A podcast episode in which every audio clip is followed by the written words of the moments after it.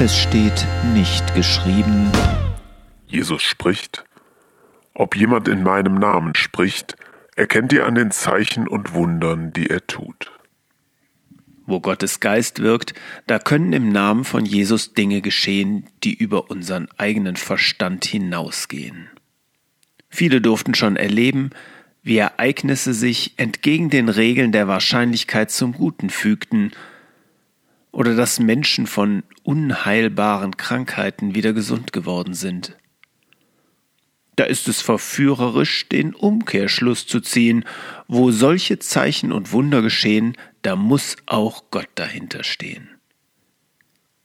Auf diesen Denkfehler setzen manche Menschen, die ihre manchmal fragwürdigen Lehren mit Heilungserfolgen legitimieren, die sie in Jesu Namen gewirkt haben wollen, und ihr Publikum applaudiert beeindruckt, wer so etwas kann, ist offenbar im Auftrag des Herrn unterwegs.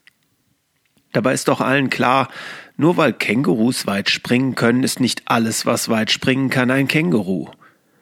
Ebenso wenig sind Wunder automatisch ein Ausweis für echte Propheten, warnt uns Jesus. Manch falscher Messias, manch falscher Prophet tritt auf, und sie werden Zeichen und Wunder tun, um womöglich auch die Auserwählten irre zu führen.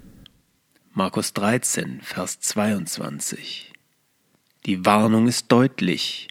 Wir sollen uns nicht blenden lassen, wenn jemand uns mit Wundern beeindrucken will. Darum hat Jesus es abgelehnt, sich nur über Zeichen zu erkennen zu geben.